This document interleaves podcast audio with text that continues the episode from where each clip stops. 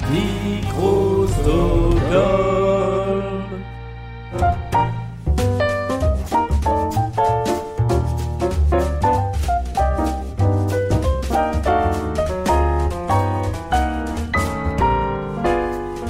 Bonsoir et bienvenue dans ce soir à la maison, le podcast du couvre-feu. Juste un tout petit mot en introduction pour vous présenter mes excuses pour l'épisode d'hier qui était totalement inaudible. On a eu un problème de son, je sais pas à quel moment, euh, entre euh, l'enregistrement, l'exportation, la publication. C'est irrattrapable, donc cet épisode-là bien va compter un petit peu pour du beurre, hein, cet épisode 6. Mais euh, on retrouvera Marie à un moment du couvre-feu pour discuter à nouveau euh, de, de, la façon dont, dont, ça se passe. En attendant, pour ce septième soir de couvre-feu, on est avec Arthur Froment. Bonjour. Bonsoir. Oui, bonsoir, bonsoir Julien, bonsoir à tous. Euh, merci d'être venu euh, discuter quelques quelques minutes dans, dans ce soir à la maison. C'est la première fois qu'on a quelqu'un, si je dis pas de bêtises, euh, qui était. Non, je dis des bêtises. Jules était déjà. Je suis intervenu deux fois en fait. La première fois c'était pendant l'autre mini podcast série thématique sur le confinement et là cette fois-ci c'est le couvre-feu. C'est ça. les deux font l'affaire. Et c'était c'était également le, le, cas de, de Jules qu'on a eu avant-hier, euh, qui a fait euh, qui a fait les deux. On commence par la petite tradition de cette émission. Quel est le morceau que tu aurais envie euh, d'écouter pour accompagner le, le début de, de cette discussion? Alors là, cette fois-ci, je suis carrément dans une phase pop joyeuse, sautillante, très années 80-90, donc style de Wingwood. Alors, je vais prononcer un anglais abominable, je suis désolé. White You at and Chains. Yes, while you see a chance. Si je mets bien la bouche en cul de poule, je peux arriver à prononcer des trucs en anglais. Alors, c'est ça. Comment ça se passe de ton côté cette période euh, de, de couvre-feu? Déjà, quelle est la situation pour toi? Parce qu'on a eu des situations depuis euh, le début de la semaine assez partagées. Il y avait des gens à Paris qui étaient sous couvre-feu, euh, des gens pas du tout à Paris qui n'étaient pas encore sous couvre-feu, des gens à l'étranger qui avaient des mesures similaires. Pour toi, ça se passe comment? Alors actuellement, euh, j'habite euh, toujours en Ile-de-France euh, depuis deux, semaines ou trois semaines. Avec la notion du temps, j'ai un peu perdu le fil.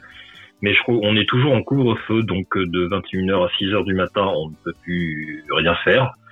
Sauf un petit peu impératif de quelques exceptions culturelles comme le cinéma, s'il y a vraiment une séance qui dure trop longtemps, genre à 21h15, c'est la fin de, du film ou du spectacle on aura droit à un, petit sursis de ce côté-là. Mais sinon, 21h, 6h, euh, couvre-feu. Ah, alors de, de, de, votre côté, vous avez droit à un sursis si jamais vous sortez au ciné Bah, euh, disons que s'il y a peut-être certains films qui durent deux heures et demie, genre le Tenet de Christopher Nolan, c'est toujours compliqué de le programmer dans un cinéma. Euh, ils font ce qu'ils peuvent déjà pour, bah, pour respecter au mieux les 21 heures.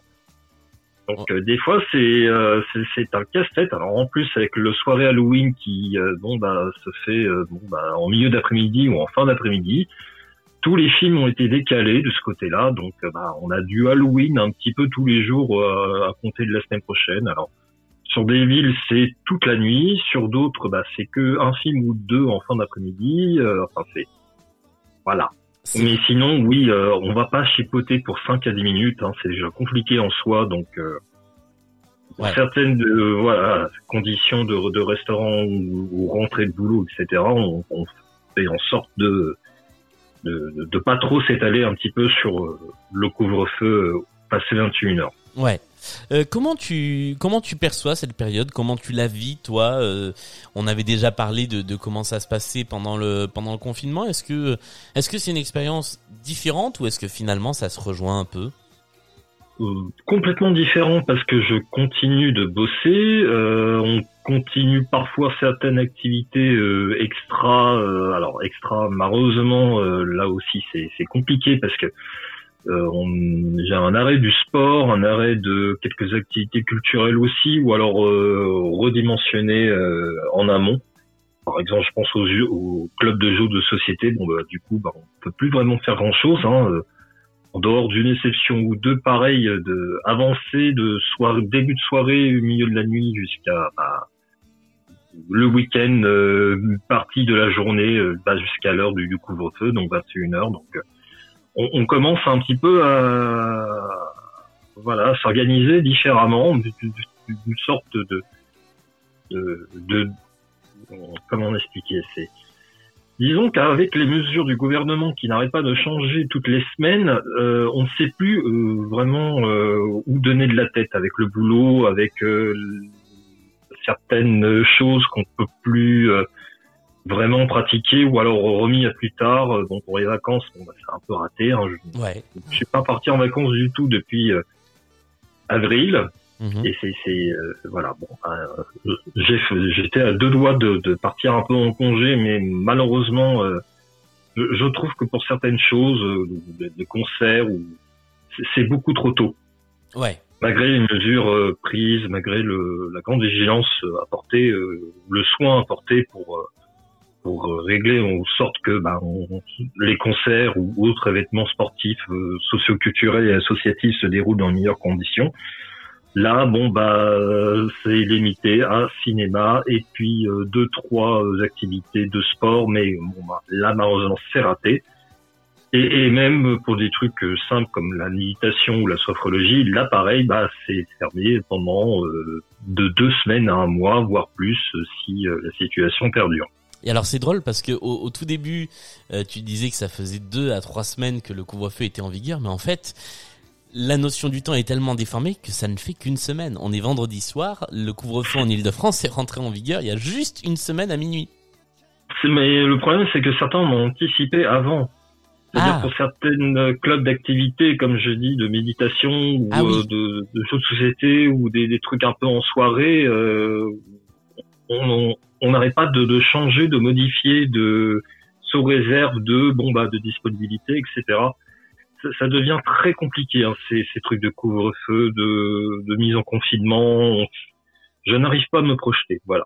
Oui. Là, pendant le confinement, bah, le confinement, on était à l'arrêt, on était euh, en espèce de temps mort, euh, un petit peu dans la relation de l'espace et du temps, où tu faisais pas grand-chose à part les courses euh, mini promenades et voilà, voilà. Hein, mais, il y avait la période un peu de l'été ou estivale où tu dis bon, on va quand même un peu profiter pour faire on, va dire du, du, surplace, mais on va quand même aller dans les lieux culturels, on va quand même faire du sport, on va quand même bah tenter de, vivre normalement, mais je voulais pas euh, absolument euh, aller dans des endroits où il y a plein de monde parce que c'est c'est beaucoup trop sensible.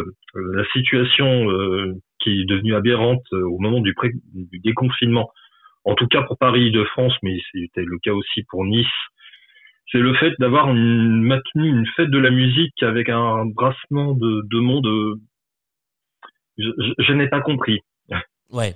Alors il y a, y a peu de villes qui ont qui ont euh, qui ont officiellement organisé une fête de la musique. Enfin, j'étais euh, j'étais le 21 juin dans la ville de Béziers. Euh, mmh dont euh, le maire est bien connu pour ses euh, prises de position et frasques diverses et variées, euh, qui, avait, qui avait organisé, alors c'était très politique, c'était, il y avait un message à faire passer, qui avait organisé une fête de la musique, sauf que ils avaient dû se confronter aux obligations préfectorales et donc la, la fête de la musique ressemblait à une fan zone de l'euro, c'est-à-dire avec contrôle, barrière tout autour et hyper limité. Donc en fait, c'était tellement contraignant que il y a très très peu de villes qui ont euh, qui ont vraiment organisé des, des, rassemblements, des fêtes de la musique, à moins de vouloir le faire pour des raisons un peu euh, un peu politiques. Un peu politique, un petit peu de, de gestion aussi de, de, une vitrine un petit peu de la ville ou du du lancement de la saison estivale qui, qui venait d'arriver tout juste hein, euh, pour certaines villes.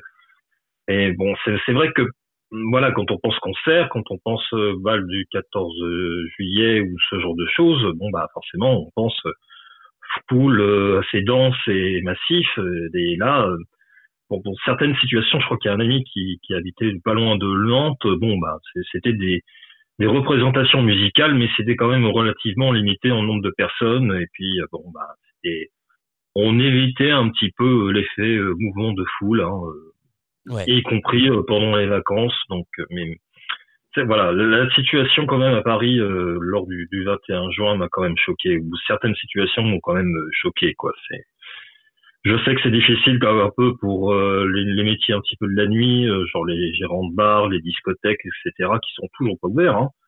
même en période de déconfinement depuis le mois de juin. Mais ouais, la situation ne va pas s'améliorer d'ici les prochains mois. Puis bon bah tout le monde tout le monde s'organise, mais bon.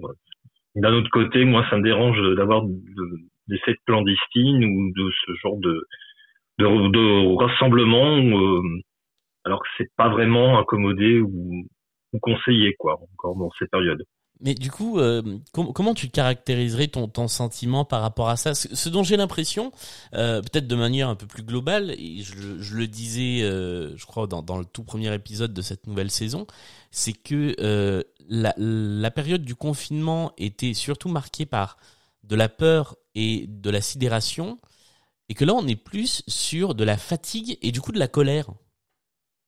C'est ça, on a un peu dépité. Alors, on avait un peu la période de la colère aussi euh, dans certains cas ou certaines situations parce que certains ne respectaient pas du tout le confinement ou, euh, organisaient comme des réunions familiales comme avant en fait, hein, même pendant le, plus dur euh, de la première vague épidémique. Et oui, c'est vrai que j'avoue qu'il y a un côté un peu euh, lassant et euh, bah, et fataliste aussi. On doit bah, gérer euh, de semaine en semaine avec le boulot, avec euh, voilà une, une activité tout en faisant attention à, à peu près tout. Et, et quand je mettais le masque, sachant que j'avais pas eu de masque pendant un mois et demi pendant la période de confinement, au moment où on commençait à recevoir un peu des masques jetables fabriqués par les par ceux qui, géraient un petit peu le métier du textile aussi, euh, des trucs un petit peu associatifs, des, masques lavables, euh, jetables, enfin, je, le mettais tout le temps. Et quand je le mettais tout le temps, c'est euh, y compris cinéma, y compris, on va dire, la quasi-majorité de, je vais à l'extérieur ou dans des activités closes, c'est quasiment tout le temps avec le masque. Hein, parce ce qui, ce qui a ne fini, plaisantais pas avec ça. Ce qui a fini par s'imposer finalement partout, puisqu'aujourd'hui, le masque est obligatoire partout en lieu clos et euh, dans la quasi Oui, c'était avant qu'il fallait prendre une mesure forte de dire le, fallait prendre le masque partout, tout le temps, et faire une annonce claire là-dessus, et pas euh, réajuster euh, à chaque fois. Alors ouais, pendant la période de l'été à 40 degrés je doute bien que c'était très compliqué de mettre un masque, et même au cinéma, j'ai dû l'enlever, mais euh, bon, bah, on s'est accommodé, puis voilà. Hein, mais euh, respect absolu par rapport au masque, et ça, je plaisante pas, parce que euh, voilà, il y a encore quelques rétracitants qui, qui qui font encore des divers complots par rapport au masque, etc. Mais j'ai complètement abandonné ce truc-là. J'ai zappé direct là-dessus. Euh, déjà, je zappais un peu les, les, les, news un peu fantaisistes de pré-confinement, alors que bah, c'était démenti euh, des semaines après. Enfin, je, je, garde les pieds sur terre, je, je m'adapte un petit peu aux mesures. Et puis, bon, bah, on espère que l'année prochaine sera bien meilleure.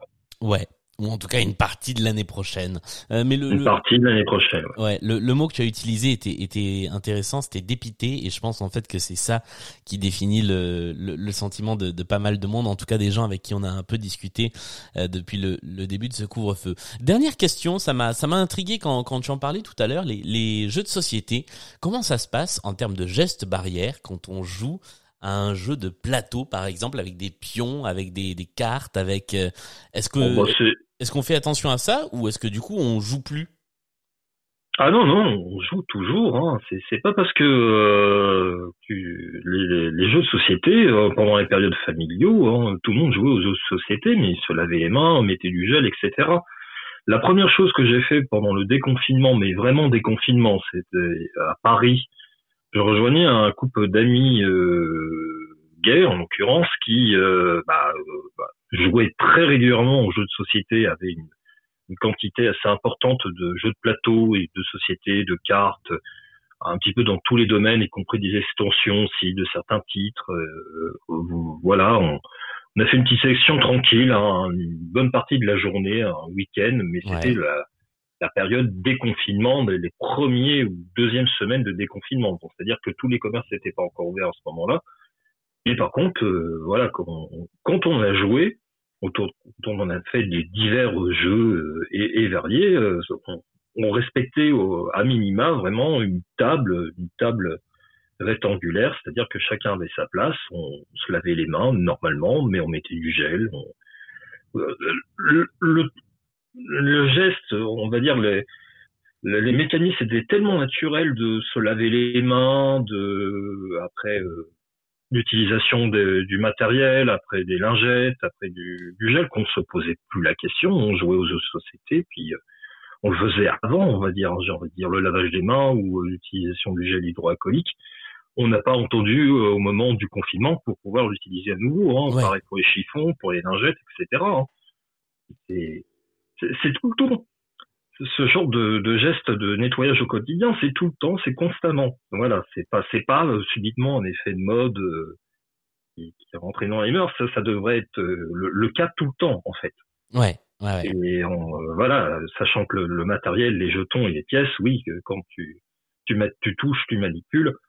Donc ça, c'est obligatoire que le lavage des mains et le gel, tu, tu l'utilises. Hein. C'est ce qu'on a fait et euh, ce qu'on fera toujours, euh, même en convention, etc. Alors, malheureusement pour les conventions, c'est pareil, c'était en, quantité euh, restreinte et limitée par nombre de personnes, mais on jouait quand même. Eh ben, c'est une bonne chose qu'on continue à jouer, qu'on continue à avoir quand même quelques activités pendant pendant cette période un petit peu plus euh, compliquée pendant laquelle il faut apprendre à, à vivre avec euh, avec cette mm. situation. Merci beaucoup Arthur Froment d'être. Euh, bah, merci, c'est gentil. Bah, avec avec plaisir. Merci d'être venu discuter pendant pendant ce petit quart d'heure, voilà, pendant cette cette période de couvre-feu. on se mm. retrouvera pendant le prochain confinement sur la saison 4, j'espère pas. J'espère pas. J'espère pas, ou peut-être sur un autre programme. Hein. Je, suis toujours partant quoi qu'il arrive. Ouais, je, euh, préfère. Là, c'était c'était un effet près entre deux, on va dire, de façon assez rapide et condensée, mais voilà, avec grand plaisir. Euh, quoi ah, qu'il arrive. Oui, je préfère que si on, est amené à partager un micro à nouveau, ce soit sur un autre type d'émission, euh, genre un blind test par exemple. Oui, blind test, très bien d'ailleurs. Hein. Petit instant promo, hein. je, je sais que j'ai un gars de, de, du podcast Culturisme Flo euh, qui adore Dingo et Max et forcément on a répondu encore Dingo et Max parce que déjà que je suis très mauvais en blind test mais bon ça donne envie quand même de, de tenter l'expérience. Ouais, oui, Euh... C'est horrible, hein. je reconnais très peu de morceaux et euh, où vraiment je réponds mais bon il faut tenter donc euh, il faut se lancer. Eh bien, ce sera avec plaisir. Voilà, petite parenthèse promo, allez écouter Blind Best, le podcast de questionnaires musicaux, qui est aussi un podcast Micro Stockholm. Merci beaucoup, Arthur Froment, d'être venu discuter avec nous pour ce soir à la maison. Et, puis, un grand plaisir.